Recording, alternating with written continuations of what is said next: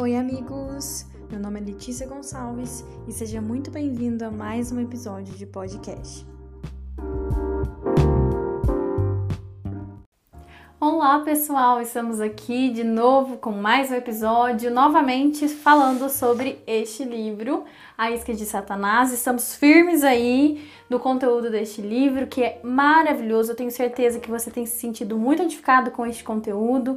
É algo que é, as pessoas precisam ouvir. É um divisor de águas, realmente. Foi um divisor de águas na minha vida, eu tenho certeza que vai ser na sua também. Se você tá meio perdido aí, não tá entendendo, vai lá no começo, no primeiro episódio sobre a isca de Satanás. Ouve lá, tem a playlist. Então você pode entrar na playlist já tá tudo na sequência e você vai ouvir tudo e ser muito abençoado com essa palavra. Semana passada, semana retrasada, na verdade, nós vimos sobre dois personagens bíblicos que foram ofendidos e a gente tratou justamente a questão: se nós formos tratados injustamente, nós temos o direito ou não de nos sentirmos ofendidos. E aí você viu, né, com dois personagens, no caso é, José e Davi, como eles se sentiram diante de situações completamente péssimas. E se a gente olha para a vida desses dois personagens e olha para as nossas dificuldades, os nossos problemas, talvez os nossos problemas se tornem bem pequenos. Nós terminamos falando sobre Davi, que foi ofendido por um pai, né? Ele chamava Saúl de pai, que na verdade era a figura daquele líder. E o líder, muitas das vezes, é um líder que não é como deveria ser. Meu Deus, quantas igrejas são lideradas por pessoas que não seguem os princípios bíblicos? Quantos pecadores, né, estão à frente de igrejas? E muitas das vezes nós nos sentimos muito ofendidos por essas pessoas, mas nós vamos tratar sobre algumas questões quando isso acontece. Vamos lá. Romanos 12, o versículo 17 a 19 e o 21 é, diz o seguinte: não retribuam a ninguém mal por mal. Procurem fazer o que é correto aos olhos de todos. Façam todo o possível para viver em paz com todos. Amados, nunca procurem vingar-se, mas deixem com Deus a ira, pois está escrito: Minha é a vingança, eu retribuirei, diz o Senhor. Não se deixem vencer pelo mal, mas vençam o mal com o bem. Olha o que esse texto diz. Primeiro, ele começa falando: façam tudo que é possível para viver em paz com todos. Isso significa que nós vamos viver sempre em paz com todo mundo? Não. Isso significa que a gente tem que se esforçar, mas não é sempre que a gente vai viver em paz com todo mundo. Mas é, em relação à vingança, quando nós somos tratados injustamente, nós temos que deixar isso nas mãos de Deus, porque a Ele pertence, pertence a vingança. Então, nunca, em nenhuma circunstância, pense em vingar-se. A partir do momento que você assume a vingança, você tira das mãos de Deus aquilo que ele poderia fazer e você é como se você perdesse a vitória que está em Cristo, que está no próprio Senhor, porque é a Ele que pertence a vingança.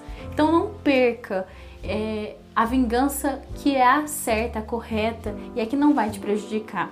Pense nisso. As autoridades, como nós estávamos falando, elas foram designadas por Deus. Por mais que a gente pense, mas por que que essa pessoa tá na frente, tanta injustiça e tanta coisa errada? Mas as autoridades elas foram impostas por Deus. É isso que Romanos 13, 1 diz. Quando você pensa que por que, que um líder está à frente? Lembre-se, lideranças ruins servem para nos refinar e lideranças boas servem para nos nutrir. Independente da liderança que está à frente da sua igreja, lembre-se disso: o Senhor pode usar qualquer coisa para te ensinar. Ele diz assim: Deus testa seus servos com a obediência. Ele nos coloca deliberadamente em situações onde os padrão, padrões da religião e da sociedade parecem justificar as nossas atitudes.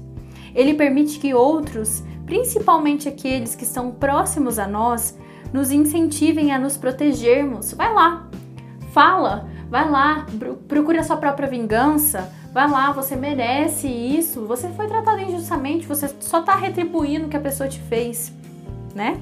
Podemos até pensar que seria uma atitude nobre se nos vingássemos. e que isto protegeria outros. Mas este não é o jeito de Deus. Este é o jeito da sabedoria do mundo. Ela é terrena e carnal. A partir do momento que você tem até a chance de pegar um líder e buscar sua própria vingança, lembre-se disso. Nunca é a forma certa de se fazer. É, ele conta inclusive um testemunho de uma vez que ele foi tratado injustamente por um líder e ele tinha todas as provas na mão de que aquele líder tinha sido errado e ele poderia se vingar. E o Senhor falou para ele: rasgue todas as provas, e foi o que ele fez. E aí, o que, que você faria numa situação dessa? E aí, ele conta sobre um personagem bíblico, Samuel. Samuel esteve sob a liderança de Eli. Eu não sei se você conhece a história, mas Eli era o líder espiritual, né, o sacerdote daquela época.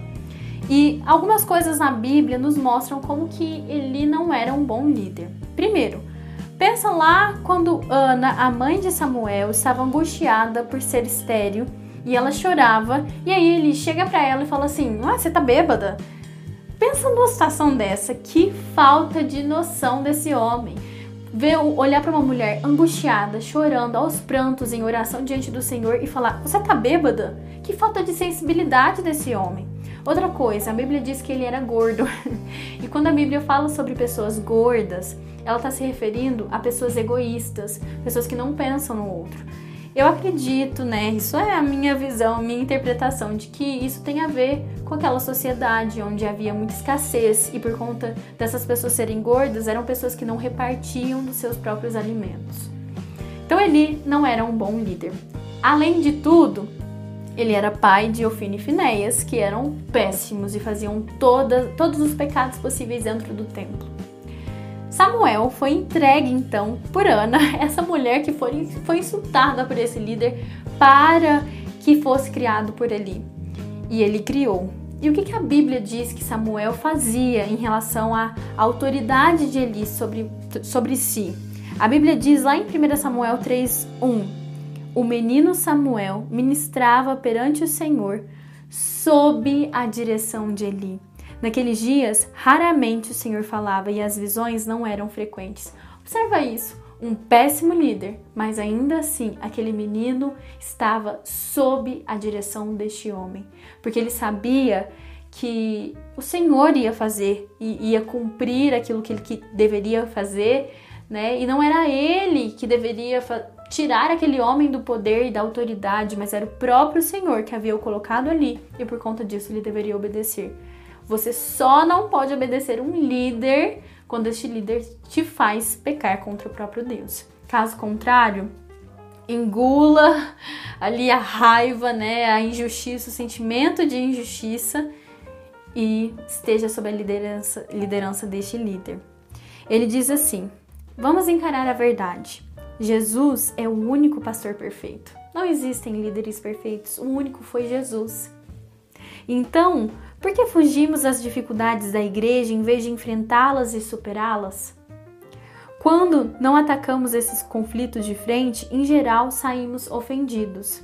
Às vezes, dizemos que o nosso ministério profético não foi bem recebido. Então vamos de igreja em igreja procurando um lugar que tenha uma liderança impecável e a gente sabe que esse lugar não existe. Normalmente, quando a gente se sente ofendido por um líder que é um pecador, assim como eu, assim como você, nós vamos, nós decidimos sair da nossa igreja e isso não está certo.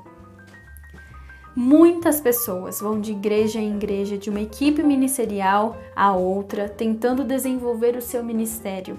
Se Deus as coloca em um lugar onde não são reconhecidas e encorajadas, encorajadas olha só a, a, no final das contas o que está no coração dessa pessoa elas ficam facilmente ofendidas. Se não concordam com o modo como alguma coisa é feita, elas se ofendem e vão embora, culpando a liderança. Estão cegas pelas suas próprias falhas de caráter e não percebem que Deus queria refiná-las e amadurecê-las por meio da pressão sob a qual estavam. Tudo Deus usa para o nosso bem, lembre-se disso. Ele usa uma situação que a gente nem entende a princípio para nos refinar, para nos transformar. Em meio a uma situação muito difícil, um dia o Senhor falou: falou comigo através de um versículo das Escrituras e disse: É assim que desejo que você saia de uma igreja. Olha isso.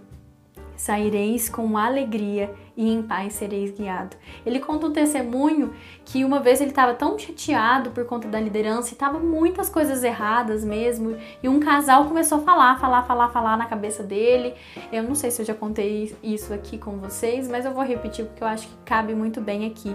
E ele foi se sentindo ofendido, ele e a esposa dele, até que eles decidiram sair da igreja.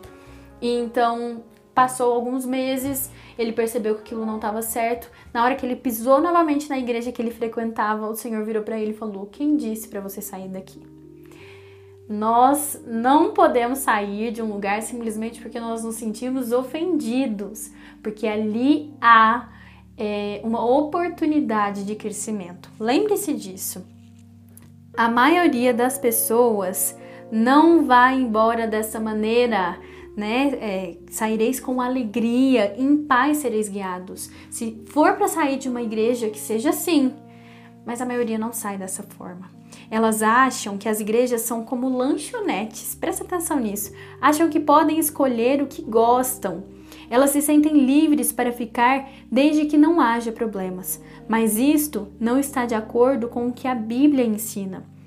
Não são vocês que escolhem que igreja devem frequentar. Olha o que ele diz aqui. É Deus quem faz isso. A Bíblia não diz, mas Deus dispõe os membros, colocando cada um deles no corpo como aprouve a eles. Ao contrário, a Bíblia diz: Mas Deus dispôs os membros, colocando cada um deles no corpo como lhe aprouve. E ele diz: Você não escolhe a igreja que você vai frequentar.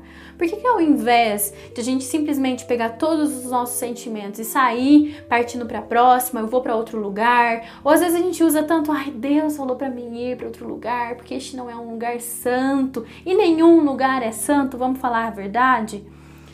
Por que, que a gente não tenta pensar, Senhor, qual que é a sua vontade para mim? Onde que o Senhor quer me, usa, me usar? Para onde que eu deveria ir? Por que, que a gente não pergunta a vontade de Deus sobre as nossas vidas? A gente sai simplesmente agarrando o sentimento e partindo para outra, e isto não está certo. Ele diz: quando você está fora da vontade de Deus, você não será uma bênção, nem será auxílio em nenhuma igreja. Quando você está fora da vontade de Deus, até os bons relacionamentos ficarão estremecidos. Presta atenção nisso, que forte, né? A Bíblia diz no Salmo 92, 13: Os que são plantados na casa do Senhor florescerão nos átrios do nosso Deus. Ele vai fazer então uma, uma ligação, uma associação com a árvore. Nós somos plantados na casa de Deus e nós precisamos florescer. Pega uma árvore, se você ficar passando, olha que eu amo plantas, né? Então eu sempre trago as minhas plantinhas aqui para os episódios. Mas você pega esse vaso, você pega. É, eu vou trocar ela hoje de vaso, essa planta. Depois passa um dia, ai, vou trocar de vaso de novo. passa outro dia, vou trocar de novo de vaso. O que, que acontece? Ela não cria raízes, ela, ela, não, ela não vai sobreviver. Se eu pego uma árvore e fico passando ela de lugar para o outro, ela não sobrevive. Nós fomos feitos para criar raízes. Aí olha o que ele fala. As árvores suportam o sol quente e as tempestades aprofundando suas raízes. Sabe quando as árvores criam raízes, aprofundam as suas raízes? Na seca. Sabia disso? Inclusive, ele conta uma história de um amigo dele, um conhecido, que tinha tido um problema com o encanamento do banheiro. E era uma época de muita seca. E aí um homem foi lá, um encanador foi lá e falou: "Olha, era bem o que eu imaginava que estava acontecendo. Uma árvore procurando umidade, porque está muito seco, acabou encontrando a água do, do encanamento e ela furou o cano. Isso acontece na época da seca. As árvores vão aprofundar as suas raízes nessa época. Então, para de fugir das situações difíceis, porque é o momento que você vai criar raízes. É o momento certo para você aprofundar. E aí, sabe o que acontece? Qualquer tempestade que vier sobre você não vai te derrubar. Aproveita os momentos difíceis para crescer e não o contrário. A adversidade que enfrentam acaba se tornando a fonte de, maior, de, de uma maior estabilidade. Ele está falando sobre a árvore. A dureza é, dos elementos que a cerca faz com que elas procurem outra fonte de vida. Um dia elas chegarão a ponto em que até mesmo a maior das tempestades não poderá afetar a sua capacidade de dar frutos. Olha que incrível! Aproveite o tempo, a tempestade que você está vivendo, porque é o tempo, a seca que você está vivendo, porque é o tempo de você aprofundar as suas raízes. Salmo 1, o versículo 1 até o 2 diz: Bem-aventurado o homem, a gente corta um pedacinho aqui, depois lá no 2 faz, no 2 diz: cujo prazer está na lei do Senhor e na sua lei medita de dia e de noite. Está falando de um homem que busca a palavra de Deus, que, que é feliz justamente porque medita nessa palavra de dia e de noite. Aí, se a gente for lá para o Salmo 119, 165, olha o que diz. Grande paz tem os que amam, os que têm prazer em tua lei e, nela, e nada os ofende a gente está falando sobre a questão da ofensa, a gente está falando sobre sermos tratados injustamente e como nós lidamos com a ofensa, então. E aqui está falando que aqueles que amam e têm prazer na palavra de Deus, nada os ofende. Nada vai doer no seu coração, a gente não vai se sentir mal por conta disso, a gente não vai ser abalado diante das tempestades. E aí vamos voltar então para o Salmo 1. A gente falou da palavra de Deus, lá no Salmo 1 estava falando sobre isso, né? Salmo 1, versículo 3 diz: ele é como árvore plantada junto à corrente de águas, que no devido tempo dá o seu fruto, cuja folhagem não murcha e nada os ofende. Gente, para pensar. Nós precisamos da palavra de Deus para nos dar firmeza, e a gente vai falar mais sobre isso nos próximos episódios sobre a isca de Satanás. É, então, nós precisamos da palavra de Deus e a gente precisa entender que os momentos de dificuldade servem para a gente aprofundar as nossas raízes e nós vamos ser como essas árvores plantadas junto à corrente de águas e dar os seus frutos. A gente tem que florescer e para florescer a gente precisa passar pelos processos. Não fuja dos processos. Marcos 4, do versículo 16 ao 17 diz: Assim também ocorre com a que foi semeada em solo pedregoso. São as pessoas que, ao ouvirem a palavra, logo a recebem com alegria. Palavra de novo. Entretanto, visto que não tem raízes em si mesmas, olha o que acontece com ela. São de pouca perseverança. Ao surgir alguma tribulação ou perseguição por causa da palavra, rapidamente sucumbem ou é, se escandalizam, né? E a gente sabe que escandalizar é se ofender. olha como que tá tudo ligado. Você é uma árvore, e para aprofundar as suas raízes, o Senhor quer que você passe pela seca. E por conta disso você vai florescer. Se você não passar por conta disso, não ter raízes profundas, qualquer coisa que acontecer na sua vida, qualquer ofensinha que vier, vai te abalar. Então aprofunde as suas raízes, use as oportunidades para crescimento. Nós temos a história de Caim e a ofensa que ele, ele recebeu você deve conhecer, se não conhece, vai lá em Gênesis, comecinho de Gênesis, Gênesis 4, vai contar sobre Caim e Abel. Os dois irmãos, filhos então é, de Adão e Eva, é, eles vão oferecer uma oferta né, ao Senhor de bom grado, de coração. Eles já conheciam qual era a oferta que o Senhor se agradava, porque eles eram filhos de Adão e Eva, né? Até o, John ele vai, vai trazer uma ideia, né, de que eles conheciam até por conta do momento do pecado, que eles tentaram se vestir de, de folhas, mas o Senhor foi lá e matou um, um, animalzinho e os cobriu, então precisaria ser um sacrifício, né? Essa é uma interpretação para esse momento. E aí o que, que acontece? Um oferece o melhor é, e o outro não. E o Senhor, ele tinha algo, né, que ele, que ele gostaria de receber e eles sabiam exatamente o que o Senhor queria receber. E aí o Senhor, então, não aceita a oferta de Caim. Caim vai lá, mata Abel e aí acontece tudo que a gente sabe, né? E Caim se torna, então, um errante espiritual. O que é um errante? Um errante é um, uma pessoa que não tem um lugar fixo, ele vai saindo, indo de um lugar para o outro. E aí o, o, John ele vai falar um pouquinho sobre isso como existem errantes espirituais nas igrejas. Eles não têm um lugar fixo, eles tomam a ofensa e eles não permitem que nada os cure e eles tenham raízes em algum lugar. Não, eles vão passando de um lugar para o outro, eles nunca é, aprofundam, né, enraizam em lugar nenhum. Caim ficou ofendido com o Senhor. Em vez de se arrepender e fazer o que era certo, permitindo que essa situação fortalecesse o seu caráter, ele descarregou em Abel a sua ira e a sua ofensa contra Deus. Caim assassinou Abel. Você conhece a história. Os cristãos ofendidos também eliminam sua capacidade de dar frutos. Jesus comparou o coração ao solo na parábola do semeador, que é o que nós falamos anteriormente. Assim como os campos de Caim eram estéreis, isso é uma coisa que acontece, o solo dele era estéril.